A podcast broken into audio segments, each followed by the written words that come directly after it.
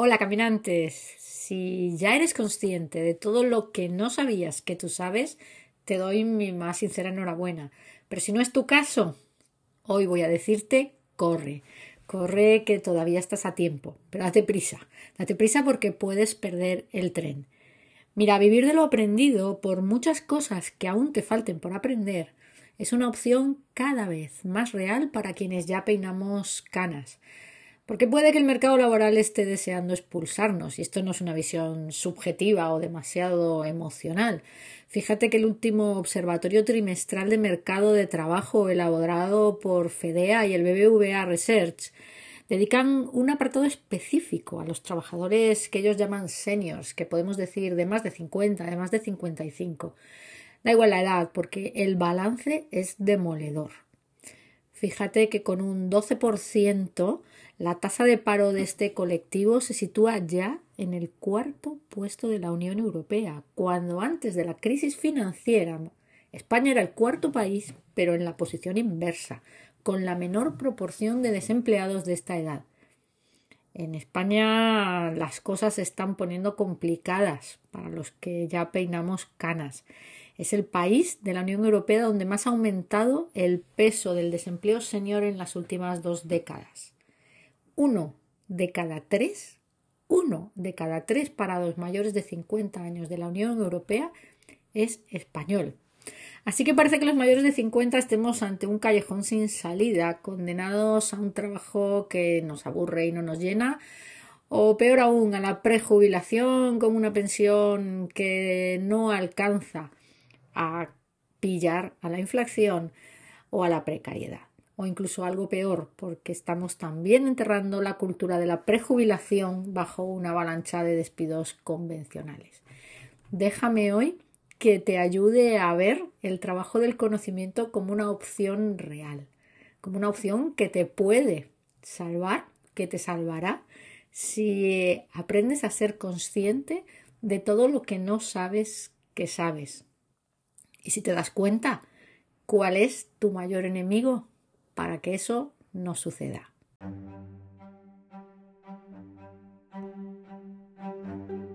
Bienvenidos a Caminos de Nomad, el podcast semanal de los trabajadores del conocimiento. El podcast donde hablamos sobre nuestras vivencias y experiencias en este arduo camino. Somos una comunidad de trabajadores del conocimiento, gente como tú, que tras décadas trabajando por cuenta ajena, hoy vive de lo que ha aprendido. Unos ya lo hacemos a tope y otros estamos comenzando en ello, pero todos queremos compartir lo aprendido, porque sabemos que nuestros éxitos, nuestras dudas y también nuestros fracasos os ayudarán a sacar lo mejor de cada uno de vosotros. Coge tu billete que comienza el viaje.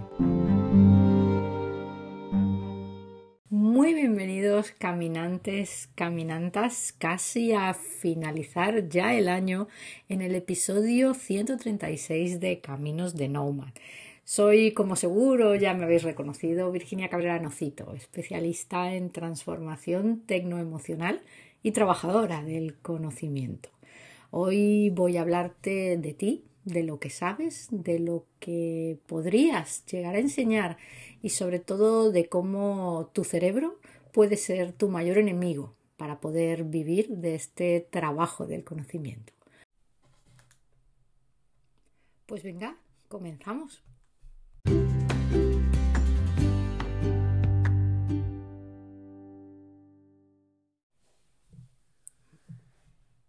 Casi todos tenéis algún amigo, alguna amiga que se ha prejubilado mm, recientemente, hace poco, en los últimos años. Y estoy segura que los que aún estáis en activo y ya empezáis a, pasar la cuarentena larga o empezáis en los primeros años de la cincuentena, empezáis a soñar con ese paraíso dorado de la prejubilación. Dejadme que os dé una mala noticia para comenzar. Eh, los datos dicen que, bueno, bajo el término prejubilaciones se engloban diferentes esquemas diseñados para adelantar a veces hasta 15 años la salida de los profesionales del mercado laboral de una manera, digamos, eh, suave o por lo menos no, traumática. ¿no? A, a la espera de, de, que llegue el momento de que estos profesionales, pues es una transición hasta que opten por la jubilación propiamente dicha. Todo esto es cierto que tiene un elevado coste y quizás lo que no sepáis es que los datos más recientes reflejan un retroceso de aproximadamente el 20% de los afectados en esta situación, desde las cifras previas a la pandemia. ¿Qué es lo que está pasando? Pues que las empresas están de facto sustituyendo estas fórmulas más suaves, eh, más ventajosas para los trabajadores por despidos puros y duros, que están disparando el paro entre las personas de, entre 50 y 65. Bien, estas son las malas noticias. No, probablemente no podréis optar a una buena prejubilación, entendiendo por buena prejubilación lo que ha pasado en los últimos años. Esta cultura está cambiando y, y, seguramente, seguramente no os moriréis de viejos en vuestras empresas pero tampoco saldréis tan bien parados. Así que ahora voy a contrarrestar con las buenas noticias. Dejadme que os comparta datos de lo que ya se llama la economía del conocimiento. Eh, como bien indica un informe que he encontrado por ahí, que me gusta mucho, que se llama El PIB basado en el conocimiento, eh, cada vez se da más importancia, más importancia a las actividades basadas en el conocimiento el término economía del conocimiento es una expresión acuñada para indicar que hay una parte sustancial de la producción que se basa, atención, en el saber acumulado. Y aunque este término se utiliza cada vez más, lo cierto es que no existe todavía una métrica clara, aunque existen algunas propuestas metodológicas que cuantifique con precisión qué parte del valor económico que se produce en la sociedad o en una empresa tiene que ver con el conocimiento y cuál es su peso. Eso, por un lado, es la buena noticia. Por otro lado, otra buena noticia. Creo que todos habéis oído hablar en los últimos meses, casi en el último año, de reskilling, upskilling, actualización, long life learning, learnability, etcétera, etcétera que es evidente que todos los profesionales nos tenemos que reciclar y no solo en habilidades digitales, que también. ¿vale? Hay una necesidad global de formación en todos los profesionales de todas las edades. Sí, los chavalitos nativos digitales también. Fijaros si esto es así, que voy a daros datos del de crecimiento del mercado del e-learning. La educación a distancia no para de crecer. Si ya pegó un subidón en la pandemia, 2021 eh, parece ser el año de la consolidación tanto en España como el resto del mundo. Y esto no lo digo yo, lo dicen los especialistas en, en consultoría y eventos de e-learning. y atención, el mercado de la formación no solamente está en España, no nos olvidemos de toda Latinoamérica y todos los hispanoparlantes de Estados Unidos, donde el crecimiento está siendo bestial. Fijaros que en el año 95 en España solo había una universidad online y una distancia. Y hoy son 83 las universidades españolas que usan el e-learning de un u otro modo. Eh, el mercado del e-learning en español en Estados Unidos es el mercado que más crece de todos los de todos los e-learning. El que más crece en Estados Unidos es el e-learning en español. Eh, bueno, en España hay unas 300 empresas de educación online, aparte de las universidades, y, bueno, pues eh, realmente, mm, igual que hay empresas, hay necesidad. El 83% de las empresas españolas, o sea, prácticamente todas, incluyen la formación online. Y esto es producto del subidón que pegó en la pandemia, pero lo cierto es que la, formación online eh, rebaja los costes de formación sin ninguna duda eh, y permite también un modelo de mayor flexibilidad a los trabajadores para formarse. ¿no? De los infoproductos, es decir, de estos productos de formación que pueden hacer los profesionales más o menos independientes, de estos cursos directos desde el autor barra profesor al cliente barra consumidor, eh, pues en España ya hemos superado de largo los 100 millones de euros de facturación anual. Es decir, hay mercado, hay mucho mercado. Y según Forbes, que bueno, te creerás lo que dicen las consultoras o no, pero Forbes parece ser eh, una de las que acierta, el mercado mundial del e-learning va a crecer, va a duplicar sus ganancias eh, exponencialmente cada año. Mm, ya en la pandemia tuvimos, tuvimos muy buenas cifras, pero fijaros que, por ejemplo, por ejemplo, el número de personas que después de pandemia han comprado su primer producto digital, ya sea un ebook, un curso online, un tutorial de pago, etcétera, creció más de un 150% en España. Estamos hablando de crecimientos de tres dígitos. De tres dígitos. Eh, ¿Qué se vende en el mundo del infoproducto? Pues mira, los más buscados son habilidades técnicas, pero también, y aquí conecto con todo lo que no sabes que sabes, o piensas que ya no tiene valor porque ahora solamente se habla de inteligencia artificial, de blockchain o de big data, fíjate que los cursos online más buscados tienen que ver con hobbies, con belleza, con espiritualidad, con bienestar, con fitness, con fotografía. Eh, bueno, fíjate, fíjate si hay margen. Más cosas que crecen en términos de formación, la formación profesional de grado superior, puede que quizás pienses que tienes una profesión que, no es muy molona, que no es muy pintona, que, que, tú eres carpintero, que eres fontanero, eh, que eres técnico reparador, que eres mecánico, ¿no? Pues fíjate que, el crecimiento también que hay en formación profesional. ¿no?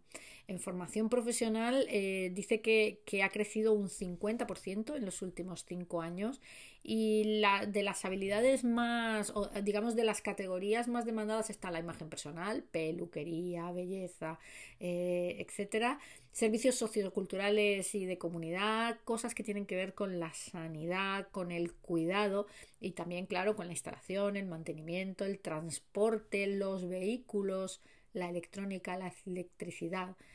Que vamos, que aquí podría seguir, pero aquí hay charco para que todos nos mojemos los pies. Si además me voy al mundo de cómo van a crecer y cómo están creciendo ya las universidades privadas y las escuelas de negocios, pues no dejo de darte buenas noticias. Eh, mira, textualmente leo, el negocio de las universidades privadas y escuelas de negocios en España superará los 3.000 millones de euros en 2022. Hay incrementos, aquí ya no hablamos de tres cifras, pero hablamos de incrementos significativos en toda la oferta comercial. Y aquí hacen falta profesores, hace falta gente que sepa, hace falta que gente que no se haya leído un libro y lo repita. Aquí hace falta con mucho sentido común, con mucha experiencia y también con una voz propia, con orgullo de sus logros y entusiasmo para transmitirlos a los que vienen por detrás. Esto del mercado del conocimiento no ha hecho más que empezar. No lo digo yo, lo dicen todos los expertos y todos los análisis de mercado. Este tipo de figuras como la que mm, os ayudamos desde el programa a, crear, este tipo de trabajador del conocimiento, nómada digital, me da igual cómo le llames, eh, está llamado a crecer de forma exponencial. Así que hoy vamos a ver juntos cómo cualquier profesional con un recorrido puede repensar su valor y también su actividad para jugar un papel un papel destacado en esta nueva economía del conocimiento.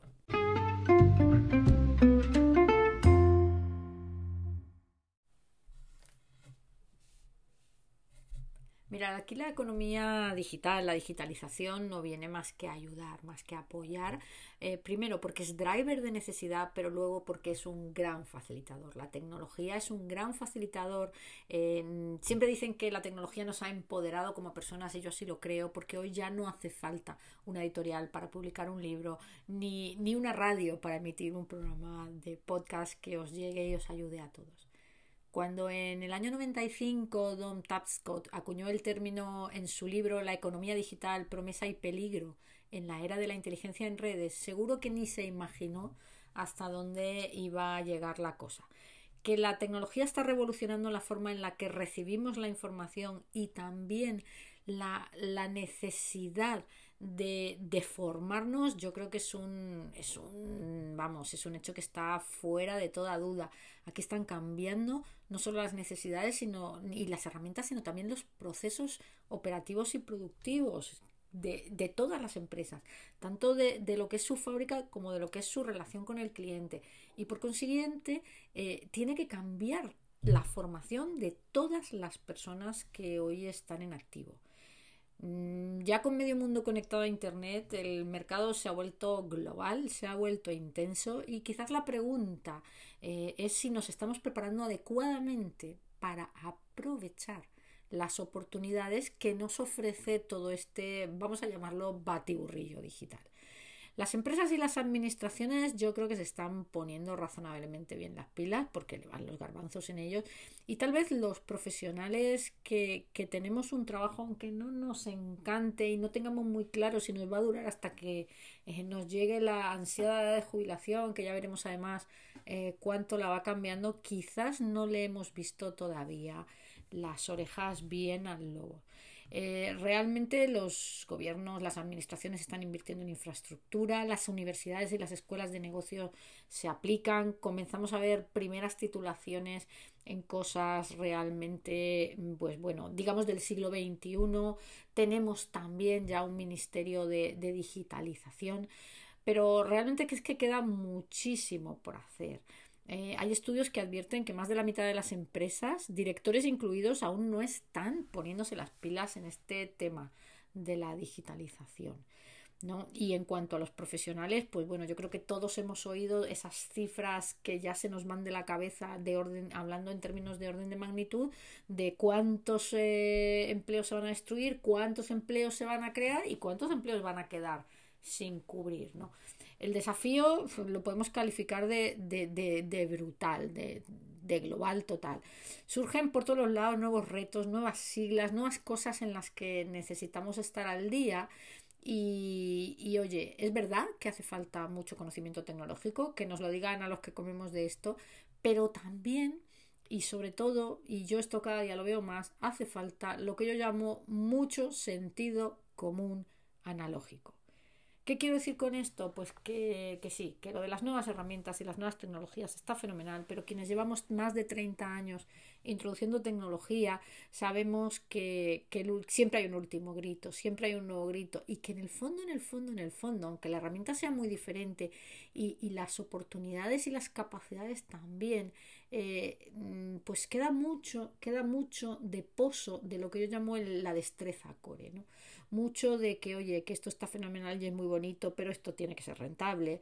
Oye, mm, que está fenomenal esto de colaborar, pero que al final tienes que cerrar acuerdos con los proveedores que sean un win-win para ambos y que te cubran, que te curen en salud de, los, de lo que pueda pasar que está fenomenal innovar, pero que hay que tener planes de contingencia, eh, que hay que aprender a diseñar en el caso peor, que hay que saber atender bien a un cliente, que hay que mejorar muchísimo, muchísimo, muchísimo. Y aquí todos los muchísimos son pocos. La eficacia y la productividad y que hay que aprender a simplificar procesos y burocracia, que hay que empezar a aprender a tachar cosas. Y para dejar de hacer, para dejar de hacer tienes que tener una confianza una confianza que solo la dan, y ojo, no los años, que los años no te garantizan madurar, que solo lo dan la experiencia, el logro acumulado y el saber adquirido. Déjame que te explique por qué todos, casi todos nosotros podemos aportar mucho, aun siendo muy analógicos, a la economía digital.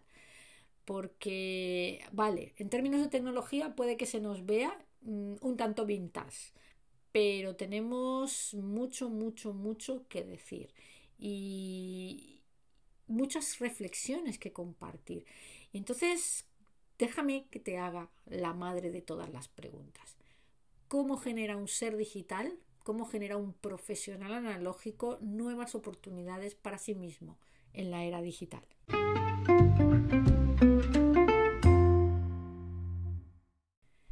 Las cuestiones que debes plantearte, que te recomiendo plantear, son claramente dos. La primera es cuál es tu valor, qué es lo que puedes aportar.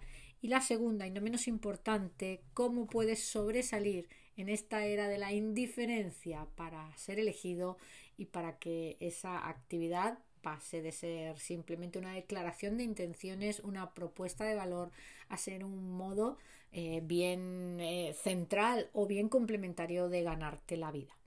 Vamos con la primera de ellas. cómo descubres tu valor, cómo eh, generas esas nuevas oportunidades. Empezaré por el final. Empezaré por decirte que no existe, y lo siento, un modelo digital único. Cada profesional tiene sus particularidades, tiene sus conocimientos, tiene sus cualidades, tiene ese tono que le hace único y cada uno deberá ir mm, viendo además qué ingredientes tecnológicos o qué herramientas necesita para conseguir poner de relieve eso que realmente le hace valioso. Eso sí, déjame que te avise que ser digital no es eh, ser digital, aportar valor en la era digital no es una cuestión de formas, sino que es mucho más una cuestión de fondos. Aquí no basta con tener una web, estar en Facebook, tener tu currículum en LinkedIn o tu cuenta de atención al cliente en Twitter. Eh, ser valioso en esta era del conocimiento, en esta sociedad digital, es una oportunidad para dar a conocer tu personalidad única. Y repito esto de personalidad única, porque cada vez eh, la formación, además la formación online, cada vez tiene un componente de valor, un componente de impacto que solo se consigue desde la personalidad y desde el entusiasmo. La mala noticia, esto no se estudia en ningún sitio. La buena, que cualquiera puede hacerlo, tú puedes hacerlo. Esto es cuestión de actitudes al 99%. Esto es una cuestión de mentalidad, porque fíjate que generar una propuesta de valor en términos de economía del conocimiento en este momento donde hay tanta demanda, esto va a poner en juego capacidades que todos tenemos, esas capacidades que yo llamo analógicas, que están dentro de las personas desde hace siglos. Ojo, no de todas las personas, pero seguro que están dentro de ti. ¿A qué me refiero? Pues mira, me refiero a cosas como la reflexión. Porque aquí el primer paso, sin duda, sin duda, sin duda, y este es el más largo y el más eh, digamos, el, que más tiempo lleva y el que no se acaba nunca es un análisis sobre el valor que podemos aportar en este nuevo contexto. ¿no? Esto va de conocerse, de autodiagnosticarse, de ver cómo estamos, de ver qué fortalezas poseemos, de qué objetivos podríamos llegar a ponernos y qué pequeños o grandes pasos vamos a ir dando para conseguirlos. Es fundamental que en este ejercicio no solamente identifiques qué conocimiento puedes transmitir, sino quién eres y qué puedes ofrecer, de qué manera y cómo van a encontrarte si, si preguntan a Google, ¿no? Eh, ¿cómo, ¿Cómo podrías tú aparecer, aparecer detrás de esa necesidad? Hablo de reflexión, pero también hablo de aprendizaje. Aquí dominar las nuevas tecnologías es un must es un más para no dejarse apabullar por la ingente cantidad de información que existe. Es decir, hacer un podcast, hacer un vídeo, hacer contenido digital, escribir un post debe ser un poco el ABC. Todos debemos ser capaces de, hacer un PowerPoint más que decente, de utilizar estas herramientas de dinamización, no de votaciones, de gamificación, pero es que son muy fáciles de usar. ¿no?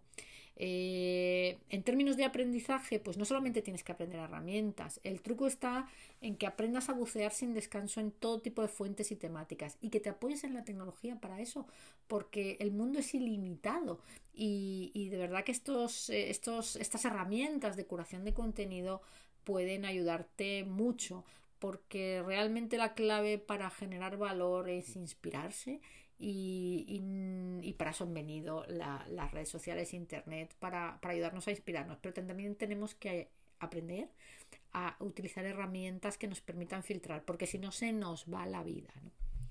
Más cosas. hablábamos de reflexión, hablamos de aprendizaje. Déjame que te hable de la red. Los profesionales de la economía del conocimiento viven en las redes porque las redes les son útiles, no porque quieran estar todo el día postureando y enseñando lo que hacen, es que les son útiles, porque les son útiles para su crecimiento personal, para su aprendizaje y para el crecimiento de su propuesta de valor. Eh, los comentarios que reciben en las redes les ayudan a ir refinando su propuesta de valor. Hace unos episodios cuando hablaba del propósito o cuando hablaba de la propuesta de valor te decía algo que a mí me costó muchos años descubrir, y es que tu valor no lo defines tú, lo define el mercado. Tú vas haciendo propuestas y la gente se va quedando con algunas cosas que, incluso muchas veces no son la cosa que tú considerabas que era lateral. Así que alérgicos a las redes, mm, mm, mm, haceroslo mirar. Cultivar con mimo las redes, conectando a todo tipo de perfiles, eh, interactuar con la gente, con las personas, mantener relaciones virtuales, olvidar eso de que es que el café es mejor, el café está muy bueno, está muy bien, pero yo tengo grandes relaciones virtuales con, con personas que están al otro lado del charco y a las que no conozco y mm, desgraciadamente creo que no voy a poder eh, conocer nunca, ¿no? Eh, eso que eso no sea, que eso no sea un hándicap, ¿vale? Reflexión, aprendizaje, red, muy ligado con la red, la empatía. Mira, nunca antes fue más cierto ese viejo dicho de tender avispado que dice que el cliente es el rey. La experiencia de usuario es la disciplina de moda. La personalización dicen que es el nuevo mantra de quienes buscan la venta en un mundo que está absolutamente borracho de información. Así que se impone la escucha, se impone el traje a medida, y, se impone pues que aprendamos a hablar menos de nuestro libro y a escuchar más eh, lo que nos dice y lo que no nos dice eh, todo el que se nos junta por así decirlo ¿no? Y, la empatía también es fundamental para colaborar. Os hablaba Nacho hace unos episodios de, cómo surgió este programa y de lo que es el liderazgo alternante y de cómo eh, los, trabajadores del conocimiento, casi todos autónomos o freelance, eh, o incluso aunque estemos trabajando por cuenta ajena y, queramos tener esta actividad como lateral, eh, la empatía y la colaboración, basta ya de hacer la guerra por tu cuenta, que eres un soldadito ínfimo únete a otros que la unión hace la fuerza. Y en este caso eso es más cierto que nunca. Siempre es muy cierto, pero esta vez es casi como que casi necesario, ¿no? Es una certeza necesaria. Que te tienes que adaptar, eh, y esto también tiene mucho que ver con la empatía, con escuchar, con flexibilizar. Con. Ayer lo hablaba con, con una persona que conocí, con compatibilizar dos conceptos aparentemente contradictorios. Uno es la perseverancia y tú sigue y tú dale y tú confía y tú insiste y el otro es la flexibilidad, ¿no? El entender cuando quizás tienes que seguir insistiendo y perseverando en tu modelo, pero a lo mejor tu producto, ese producto con el que estás tratando de introducirte no es el adecuado, ¿no? Y para todo esto, las redes, la escucha, la comunicación, cuéntalo, Urbi et Orbi, estamos bombardeados con estímulos de todo tipo. Tu voz, que al principio dirás, uy, no soy capaz. Siempre digo lo mismo, al principio no se va a escuchar, así que habla sin miedo, habla sin miedo y exponte sin miedo a mostrar tu personalidad es eh, necesitas contar quién eres, qué haces, qué intentas, cómo lo haces, por qué lo haces y, y, alguien, alguien te escuchará y te dará feedback y entonces en ese momento empezarás de verdad a crear tu propuesta de valor, ese será el germen ¿no? de tu nueva vida como trabajador del conocimiento. Lo que te hará ser escuchado no es la herramienta que usas, sino ni siquiera el conocimiento que transmites. Eh, te compra la gente por ti y luego compra el producto que vendes. No se te olvide nunca, eso es así y es más así todavía en la economía del conocimiento. Lo que importa es quién eres, qué valores tienes, así que si no te va a escuchar nadie al principio. Eh, rompe moldes, rompe moldes, líate a escribir, líate a contar, líate a hablar, líate a hacer vídeos, ¿vale? Todo pasa por creértelo, de verdad, créeme, coge aire y lánzate a la piscina, que tú también puedes y nunca te olvides de que en esto de la era digital todos somos aprendices. Puede que el último cacharrito que ha salido al mercado a ti te haga andar un poco pez, pero que no se te olvide que tú has trabajado en entornos complejos, exigentes y competitivos y que lo hiciste cuando no había herramientas, cuando lo hacías con un pico, una pala o una libreta y un boli o un taquito de post-it. Eso, querido, querida caminante, tiene un valor que nunca se te olvide coger el toro por los cuernos, como lo has cogido tantas veces a lo largo de tu profesor, de tu profesión, tiene un valor. Así que ahora no te dejes frenar ni por nativos analógicos mucho más jovencitos y mucho más delgaditos que tú, ni por una máquina que se cree que habla. De hecho, fíjate en, en, en, relación a esto de la inteligencia artificial y de ChatGPT, ¿quién sabía lo que era la inteligencia artificial hace un año? Y yo la pregunta que me hago es, ¿cómo en un año se han podido formar tantísimos expertos? Y aquí no me ves, pero te estoy poniendo las comillas con los dedos, ¿no? Te animo a que lo pienses, a que lo pienses, a que pienses en serio en cómo puedes ser un trabajador del conocimiento, total o parcial, si eso da igual, pero no sin antes avisarte de dónde están las barreras.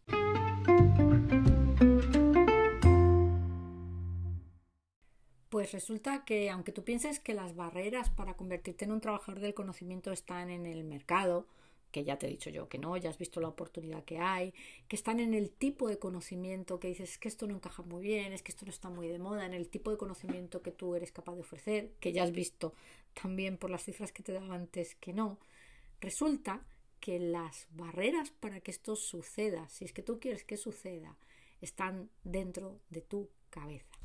Lo puedes ver muy claro, pero siempre hay algo que te impide dar el paso y ese algo, el algo más fuerte de todos es tu propio cerebro. La herramienta más potente de la que disponemos, pero que también muchas veces es la que más nos boicotea. Esto no lo digo yo, lo dicen todos los expertos en neuromanagement y gestión del cambio. Nuestro cerebro o tu cerebro es tremendamente realista y está programado para la eficacia. ¿Eso qué quiere decir? Quiere decir que lo que le gusta es repetir en mil veces eso que sabe que funciona. Esa pereza que tiene por la innovación, a pesar de que le gustan los chismes y la tecnología, esa pereza por cambiar, por incorporar eh, una visión distinta de la que tienes en el presente es la que te lastra. Además, no solamente es que le da pereza eh, pensar a largo plazo, sino que se dedica a buscar una y otra vez razones, abro comillas, objetivas, y aquí cierro las comillas, para justificar lo que estás haciendo en este momento. Y está absolutamente demostrado que cuanto más objetivo quieres ser, más cabezota resulta ser tu cerebro. Esto se llama sesgo de confirmación y lo que hace es buscar como loco, como loco, argumentos que verifiquen tus creencias y tus prejuicios. Busca argumentos de tu cuerda para hacerte creer a pies juntillas que la realidad es lo que tienes en la cabeza. Y saca fuera, impide que entren percepciones ajenas a ese, a, esa, a ese marco actual en que tú dices, bueno, pues esto no está fenomenal, pero en todas partes cuecen habas y además esto ha sido así siempre y no va a cambiar, ¿no? Eh, al cerebro le cuesta, a pesar de que ama la tecnología, las personas nos encanta inventar, nos encantan los chismes. ¿Acaso hemos eh, esperado a tener alas para volar? Pues no. Eh, pues bueno, pues a pesar de eso, que nos gusta la innovación, pues mm, nos cuesta mucho, nos cuesta mucho incorporar el medio y el largo plazo en nuestras decisiones. Y más, y más cuando el medio y el largo plazo pueden llegar a ser muy diferentes de lo que sería una extrapolación del momento actual. Pero yo creo que no desvelo ningún secreto si os digo, y seguro que todos compartís conmigo esta idea, eh, de pensar que los próximos, los próximos 5 o 10 años van a ser radicalmente diferentes a los 5 o a los 10 anteriores, porque aquí hay drivers de muy diversos tipos, eh, no solamente tecnológicos, también geopolíticos, eh, mm, climáticos, de todo tipo que que bueno, que veremos muchos cisnes negros de estos que llaman en los próximos años. Cuando tú haces un esfuerzo por eh, ganarle la batalla a tu cerebro e incorporar esa mirada a largo plazo, sí que te das cuenta de que aquí en el mercado laboral, en tu vida, muchísimas cosas van a cambiar y que ya nadie tiene garantías que lo que ha sido siga siendo y que este trabajo del conocimiento puede ser puede ser un salvoconducto, puede ser un salvavidas, ¿no? Para navegar en esas aguas revueltas que se avecinan. Mira, esto del trabajo del conocimiento obviamente tiene que ver con el conocimiento, obviamente tiene que ver con, con, el conocimiento que tienes y el autoconocimiento que desarrollas de ti, pero tiene que ver con herramientas, tiene que ver con entender qué subyace en la nueva economía digital, dónde está el valor, pero sobre todo tiene que ver con tu actitud. En términos de personas, yo lo que he aprendido estos años es que las emociones son las que mueven montañas, ¿no? Y solo cuando, cuando ponemos esa actitud, ¿no? Cuando cada persona descubre eh, dónde está su energía emocional para, para ir en esta dirección, cuando se mira hacia adentro para no ver el vaso medio vacío, sino medio lleno, para apalancarse en eso que tú realmente sabes hacer bien y empiezas a darle valor, entonces es cuando empiezas a desarrollar no solamente una propuesta, eh, no solamente un trabajo, sino también todo un ecosistema ¿no? de acción y de relación alrededor, alrededor de eso que tú eres, de eso que te hace único. Cuando tú cambias ese chip es cuando empiezas a, a ver y además se ve muy rápido y muy fácil eh, cómo puedes reenfocar todo lo que sabes, todo lo que has aprendido y cómo lo puedes llevar hacia, hacia propuestas de actuación, hacia productos que puedan funcionar. Y cuando digo funcionar, digo funcionar en términos de valor y también en términos económicos en un contexto que, que está deseando, que está deseando que, que aportes tu grano de arena, tu visión y tu experiencia. Mirad, eh, el profesional del conocimiento surge de creérselo, de creérselo, de, de, poner a funcionar la inteligencia relacional, el valor que das a tus compañeros, a tus socios, a tu conocimiento, a tus clientes, a esas personas que has conocido a lo largo de tu vida, a, a, también esas herramientas y a todas esas personas nuevas que, que dices sí a incorporar. La revisión y la puesta en valor de lo aprendido mmm, y el espíritu positivo y las ganas de transmitirlo es lo que te llevan a creer que eres capaz. Eh, tu entusiasmo es sin duda tu mejor aliado. No lo dejes de lado, ponlo a funcionar. Y te decía al principio del podcast que, que hay como dos, dos, cosas que tienes que hacer ¿no? para convertirte en un trabajador del conocimiento. Una es descubrir tu valor, ponerlo a funcionar, eh, empezar a hacer tus primeras propuestas y, y, ver un poco qué pasa. Y la otra tiene que ver con aprender a destacar, aprender a, que te escuchen, aprender a que te miren, aprender a que levanten la ceja cuando pases, porque solo eso te hará ser elegido. Pero de eso te hablo en otro podcast que este ya nos está saliendo muy largo. Hasta la semana que viene, donde estarás, como siempre, detrás de mí con Alejandro Fuenmayor.